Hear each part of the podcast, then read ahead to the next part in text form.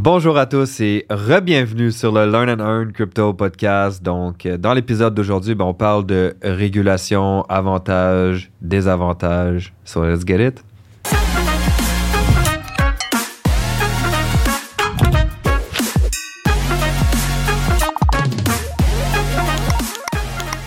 Yes. Alors, comme vous savez déjà, nous ne sommes pas des conseillers financiers. Tout ce qu'on va dire, regarder, voir, transmettre, peu importe. Ce n'est pas un conseil financier. Vous devez faire vos propres recherches, analyses et décisions car l'investissement et le trading, c'est risqué.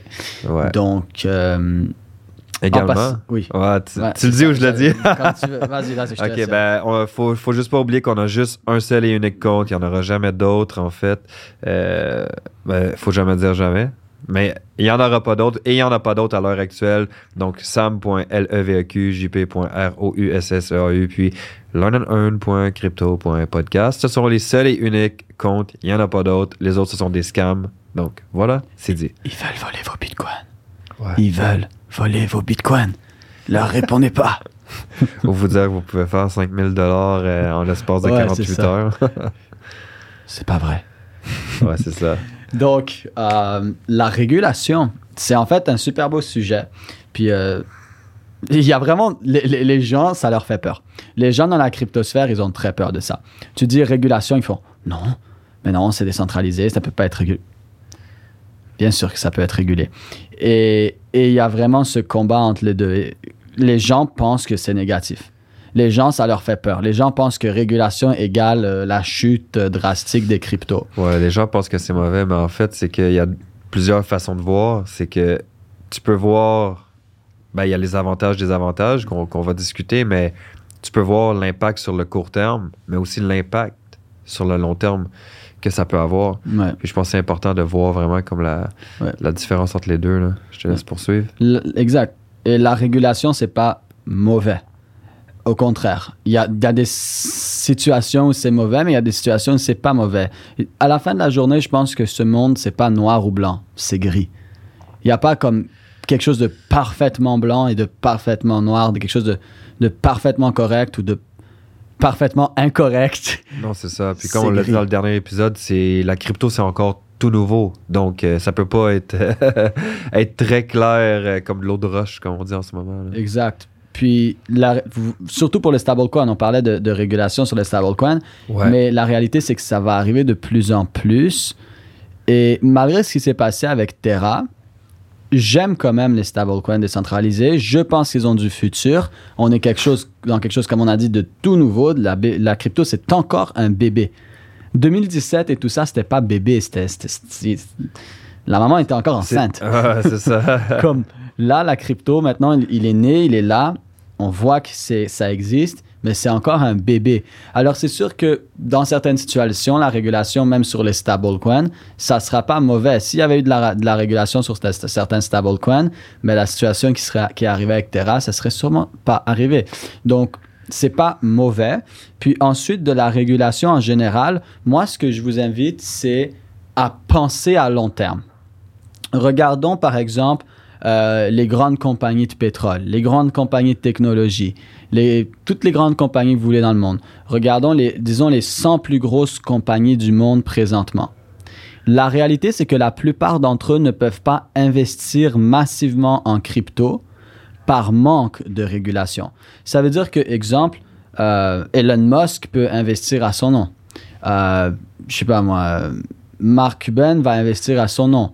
Ou Bill Gates va investir à, à- à- son nom. Euh, Mark Zuckerberg va investir à son nom.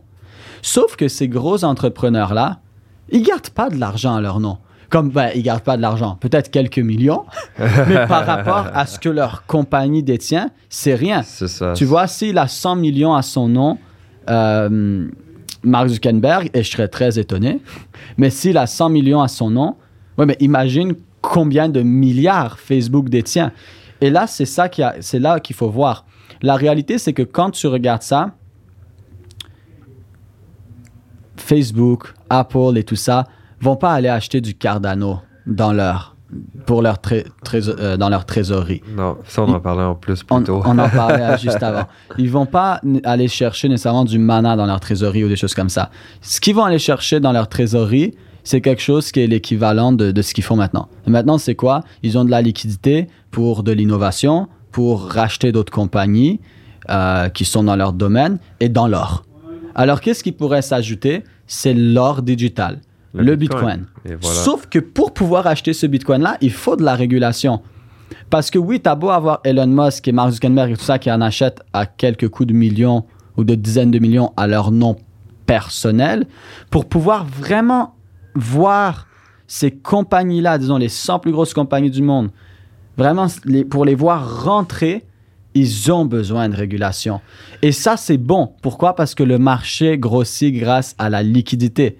La liquidité, Ouais. c'est l'argent. Qu'est-ce qui fait grossir le marché? C'est l'argent. Si l'or est où il est présentement, c'est parce que toutes les plus grosses compagnies du monde, familles et tout ça, ont de l'or. Ouais. Tous. Puis tu sais, aussi, si on veut vraiment avoir une adoption massive à travers le monde, ben ça prend des régulations. Ouais.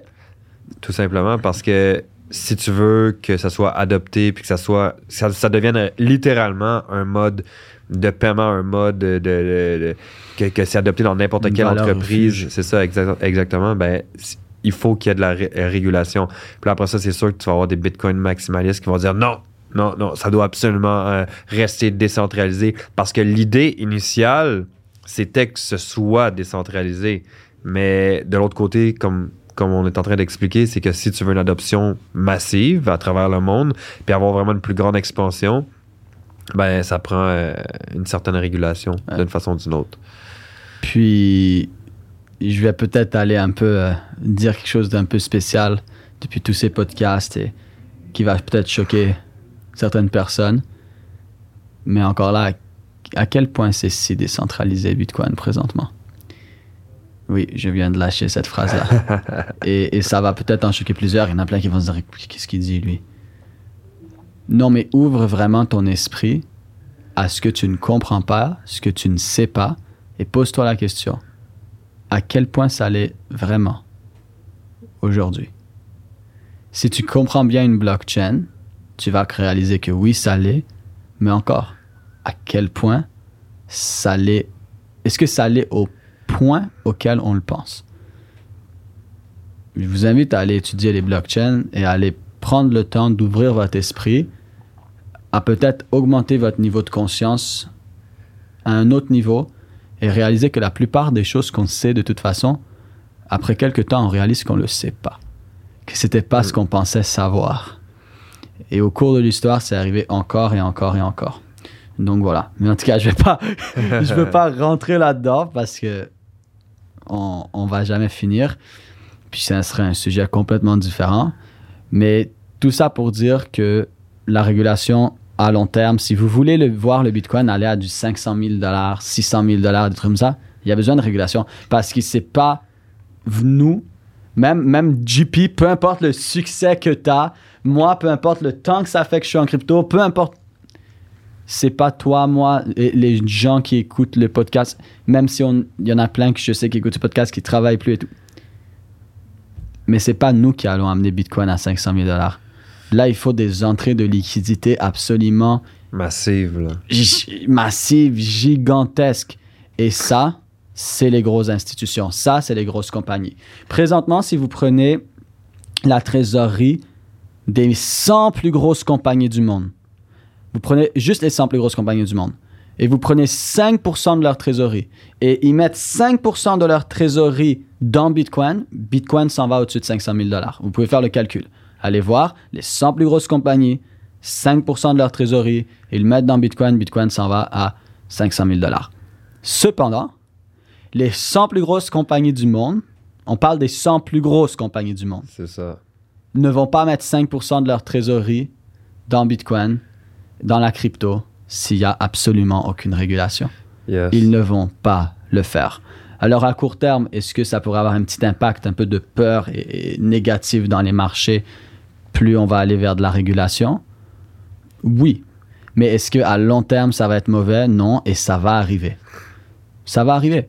Et à la fin de la journée, il y a plein de projets que tu pourras aller à gauche, à droite. Il y a plein de projets vraiment très bien décentralisés que tu pourras aller vers ces projets-là. Mais Bitcoin en tant que tel et la cryptosphère en tant que telle, la régulation va juste amener plus d'argent. Alors c'est simple. Est-ce que tu veux voir Bitcoin rester à 50, 60 000, 70, peut-être 80 000, peut-être 100 000 avec les whales? Peut-être. OK. Mais si tu veux qu'il aille à des 400 000, 500 000 et tout le monde réclame Bitcoin à 1 million de dollars et tout, il faut de la, régulation. 100%. Puis il y a même l'idée aussi que quand le UST a, planté, euh, du fait que, que, c'est complètement voulu, puis que le système, je vais pas rentrer dans comme trop de détails, mais que le système est fait que justement, ça serait de faire planter tous les, les, les stablecoins pour amener justement une plus grande régulation au travers de, de, de la cryptosphère. Ouais. Puis après ça, ben, la Fed pourrait arriver justement avec. euh, Le CBDC, c'est ça. le, le, le stablecoin du dollar américain fait par le gouvernement Et américain. voilà.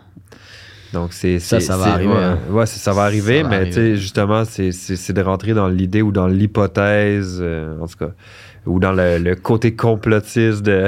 Peu importe comment on appelle ça, du fait que justement, si tous les stablecoins plantent, ben ça leur donne une bonne raison d'arriver avec une grosse régulation puis d'implanter leur stablecoin.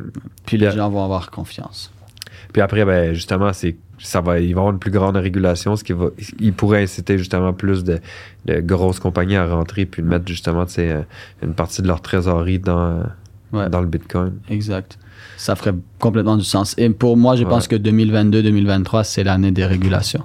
2022-2023, on va en entendre parler de plus en plus et ça va arriver de plus en plus. Puis c'est pas que je suis pour la régulation ou contre la régulation, pro ou, ou anti. Non. J'adore le fait de la crypto, de la décentralisation et tout ça. Je pense que tout le monde qui est bien dans la crypto adore ça.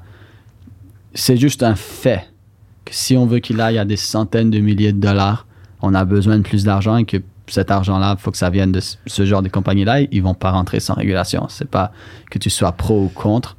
C'est juste. C'est ça, c'est un fait. C'est des chiffres, c'est des, des données. Puis Voilà.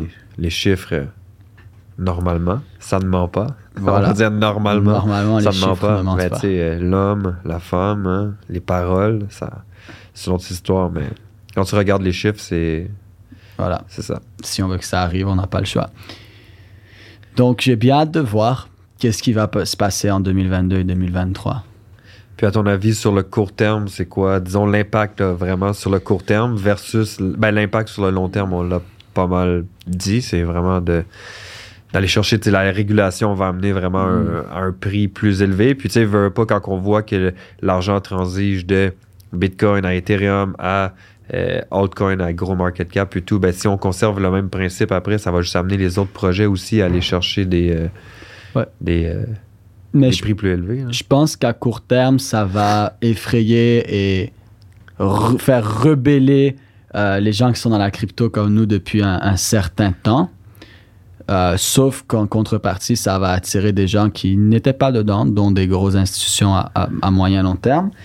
Euh, après, à court terme, l'impact sur le marché, tu sais, on va, on va dire, ah, la régulation, euh, ça dépend de quel, de quel point de vue on le regarde. Parce que si on le voit du point de vue que c'est une bonne nouvelle, souvent le marché, quand il y a une bonne nouvelle, il corrige.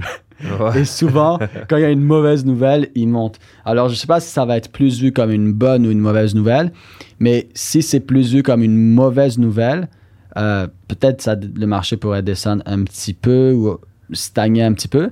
Mais je ne serais pas étonné aussi qu'il fasse juste exploser d'un coup. Euh, c'est juste que je ne sais pas si c'est une bonne ou une mauvaise nouvelle. Ça dépend toujours, tu vois. Pour Ouais. les gens qui sont dans la crypto depuis longtemps, c'est comme une nouvelle horrible. Pour les gens qui Ouais. sont pas dans la crypto et, et les institutions et tout ça, c'est comme une nouvelle super bonne. Ouais, Alors, ça ramène plus de confiance à Exact. Alors je pense que c'est juste su- suivre. C'est comme à suivre. À suivre. À suivre. On se voit dans le prochain épisode. Exact. on se voit dans non, le mais je crois que ça, ça complète pas mal euh, Yes. l'épisode. Donc, euh, si vous êtes venu chercher de la valeur, partagez le podcast parce que si ça vous aide, ben, ça pourrait aider une autre personne. Puis, ben, ça- comme tu as dit dans le dernier épisode, le but, c'est d'impacter positivement la vie de plus de 10 000 personnes. Euh, donc, euh, sans Voilà. vous, ben, ça ne sera pas possible. Donc, on vous demande grandement de, de- de le partager. C'est un travail d'équipe. Vous écoutez Yes. les podcasts, vous les aimez parce que vous, vous êtes en train de l'écouter, vous apprenez, mais partagez-le avec quelqu'un d'autre parce que tous ensemble, on va pouvoir impacter la Yes. vie de 10 000 personnes en leur donnant une liberté qu'ils n'ont pas encore et du savoir qu'ils n'ont pas encore. Donc, euh, c'est parti. Yes, on se voit dans le prochain épisode. Mission 10 000.